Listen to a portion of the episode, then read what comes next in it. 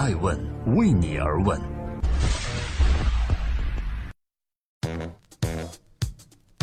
Hello，各位好，今天是二零一七年的十月二十日，我是爱成，欢迎聆听守候爱问每日人物。今天我在杭州和吴晓波老师还有林依轮先生一起参加的是讨论新零售的大会。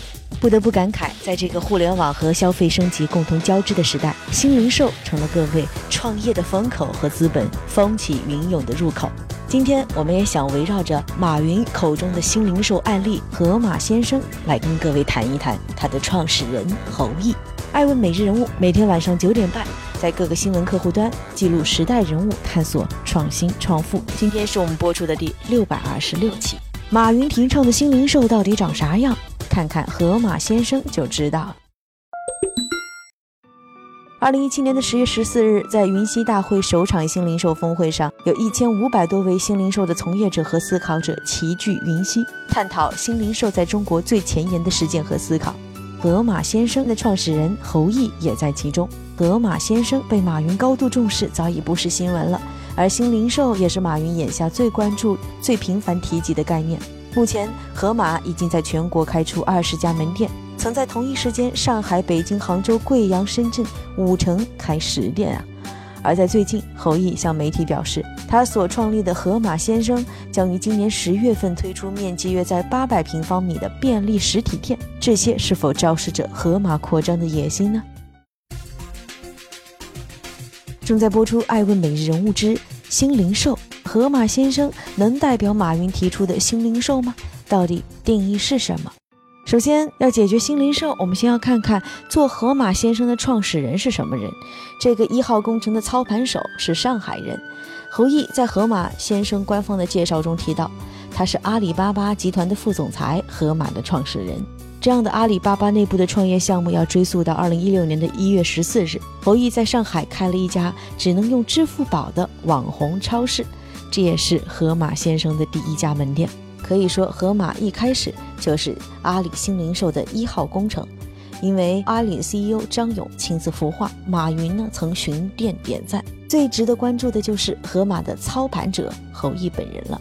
在上个世纪九十年代初，计算机专业大学毕业的侯毅开始创业，在多个领域从事过经营后，一九九九年加入上海可迪便利店工作十年。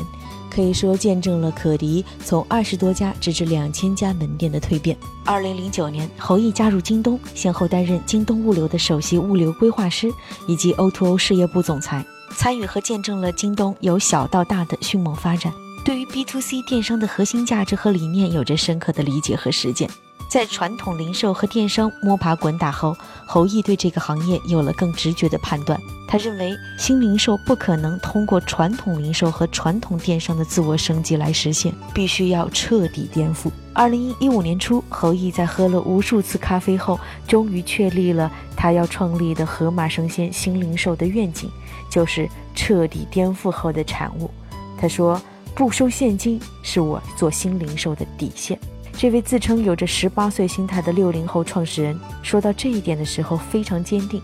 他说：“不收现金决定了盒马先生的模式，这肯定也是不会变的。那么，这真的能够代表新零售的定义吗？”爱问每日人物为你而问。在阿里巴巴 CEO 张勇看来，新零售呢就是看上去似像非像，但是是从来没有见过的形态。也就是说，新零售就是四不像的全新业态。而盒马先生绝对是这个定义的真实写照。如果不亲自到访，你对盒马先生的感知可能会很模糊。他的样子是这样的：他看上去像一家超市，但是在店铺中设置了百分之三十到四十的餐饮体验区，可以生熟联动。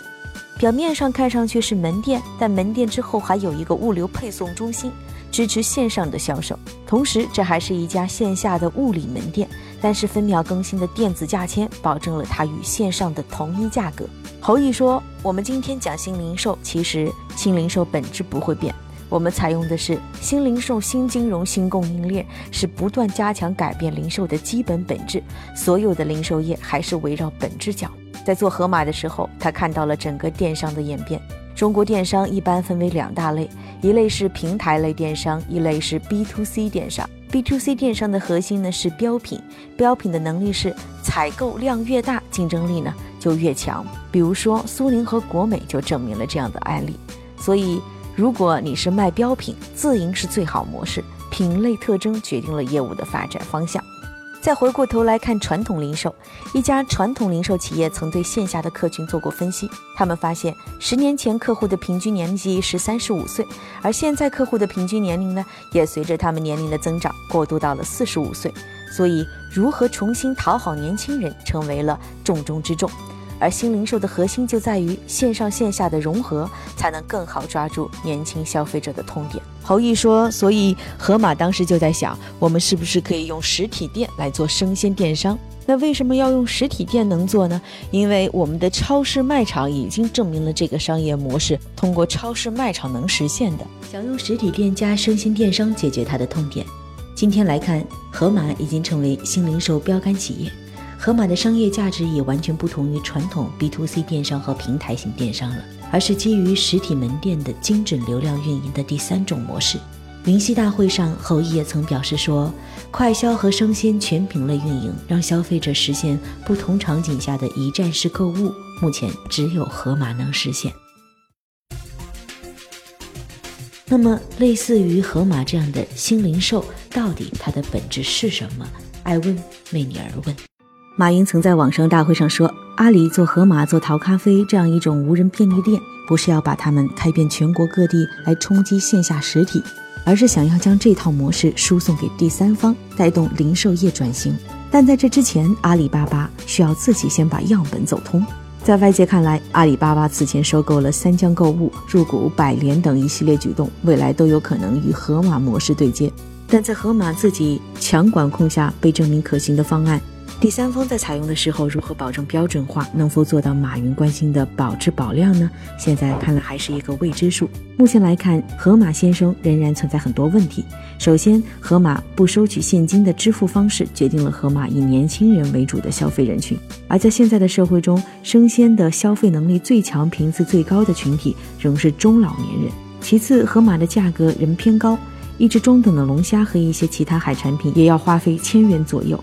第三就是差异化不够，除了生鲜区以外，其他百分之八十左右的区域和普通的大超市没有本质性区别，容易被模仿和学习。虽然今年以来，盒马鲜生和天猫的供应链开始逐步融合，在盒马能够找到不少在天猫上热卖的爆款，比如当季的金车厘子，还有波士顿龙虾，但还远远不够。侯一曾表示，现在盒马有很多的模仿者。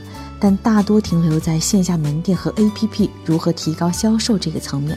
对盒马来说，实体店只是流量运营，我们所有的事情只是围绕会员和体验来做的。盒马虽然以全渠道的供应链和数字化运营快速筑起壁垒，但很多传统零售在数字化运营的表现也十分优异。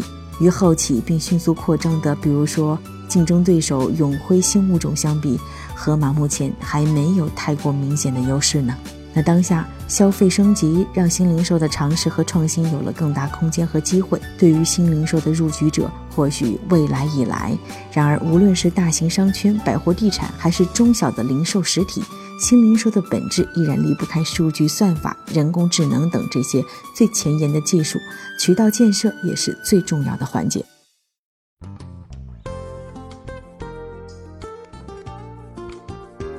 在今天艾问每日人物的最后，感谢各位聆听和陪伴。我们想说，目前生鲜零售的入局者比比皆是，然而只有掌握先进的供应链和物流技术，才能帮助盒马们在未来赢得真正胜利，并重新定义什么叫新鲜，什么叫低价。然而在这个过程中，是否拥有一定的资本实力也是不容忽视的。最重要的，对于零售者而言，就是让消费者在合适的时间、合适的地点遇到合适的商品。我是爱成爱问人物的创始人，爱问为你而问，让内容有态度，让数据有伦理，让技术有温度。爱问是我们看商业世界最真实的眼睛，记录时代人物，传播创新精神，探索创富法则。